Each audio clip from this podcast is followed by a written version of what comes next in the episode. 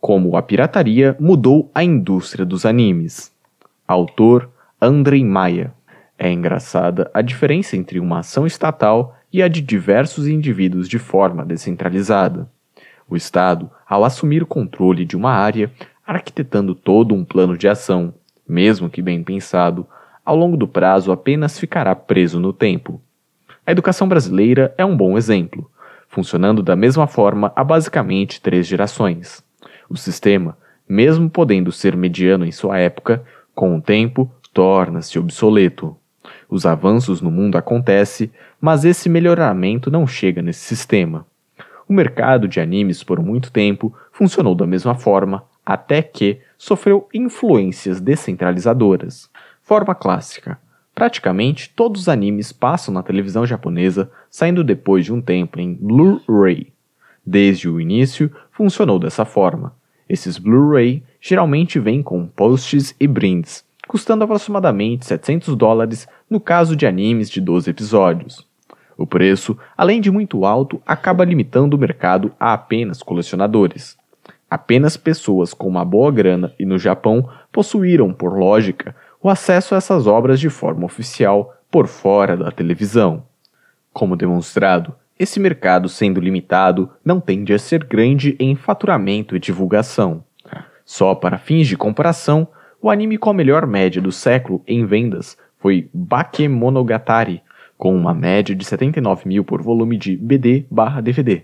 Esse mesmo anime no My Anime List, sendo o maior site do ocidente, pegou mais de 500 mil de completado. Visto todas as limitações de mercado, como é possível uma febre tão grande por esse mercado?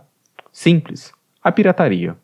Ela foi por anos a grande responsável, se duvidar a única, por divulgar a indústria.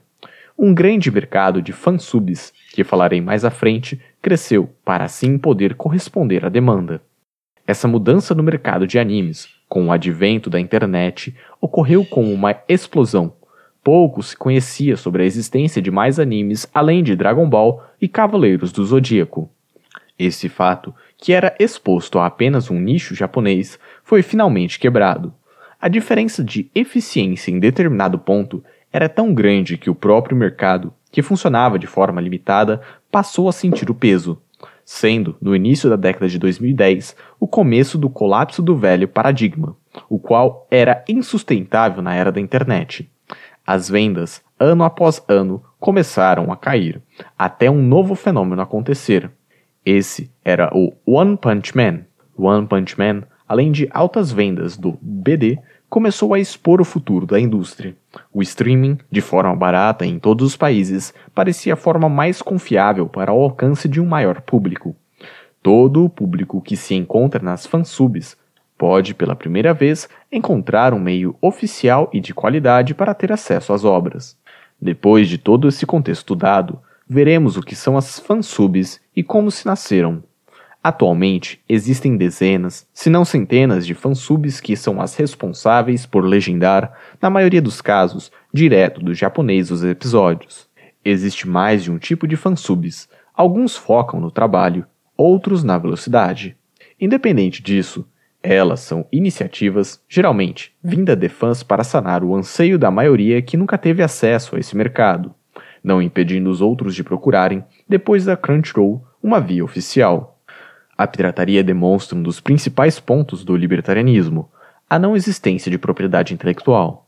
O libertarianismo nada mais é que uma teoria ético-jurídica de propriedade privada. Recursos são escassos, gerando assim possíveis conflitos sendo necessária uma ética para a resolução desses conflitos. Essa é a propriedade. A questão não é ter para todo mundo, mas sim ser passível da possibilidade de conflito. Exemplo: se eu tenho um lápis e estou usando esse lápis, outra pessoa é impedida de usar esse lápis, acontecendo por uma simples impossibilidade de ação. Não é possível duas ações excludentes com o mesmo objetivo ao mesmo tempo. Ideias são escassas? Não. Se eu tenho uma ideia e outra pessoa começar a ter a mesma ideia, eu perco a minha? Não. Então, a pergunta que não quer calar: se os fansubs produzem a própria legenda e colocam no anime, qual o problema? A via oficial é impedida de existir? Não. qualquer defensor do libertarianismo deve, por uma questão moral, ser contrário aos ataques do Crunchyroll aos fansubs. Fim da leitura, espero que você tenha gostado. Se você gostou, já sabe, deixe aquele like, compartilha e, se possível, faça uma contribuição para eu poder continuar trabalhando aqui. Abraço, tchau.